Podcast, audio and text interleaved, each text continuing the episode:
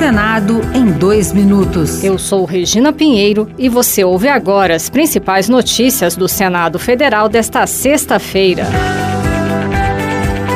O presidente Lula deverá sancionar nos próximos dias o chamado arcabouço fiscal, que vai limitar o crescimento das despesas ao aumento de receitas em substituição ao teto de gastos.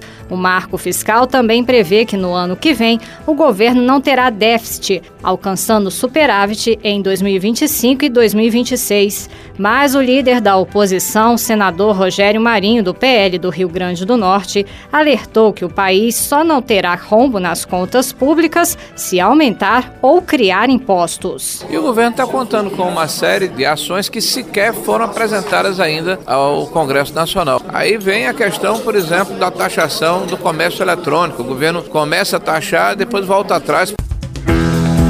Uma sessão no plenário do Senado Federal encerrou o programa Jovem Senador 2023. Os 27 aprovaram três projetos que serão analisados pela Comissão de Direitos Humanos. Uma das propostas cria a Semana Nacional de Paz nas Escolas. A jovem senadora de Rondônia, Caroline Martini, destacou a relevância da conscientização das novas gerações sobre os malefícios da violência. A potencialização dessa atenção nesse quesito, com toda certeza, se disseminará como um fator multiplicador, que também contribuirá para que nas gerações futuras a violência não seja algo tão presente na nossa sociedade.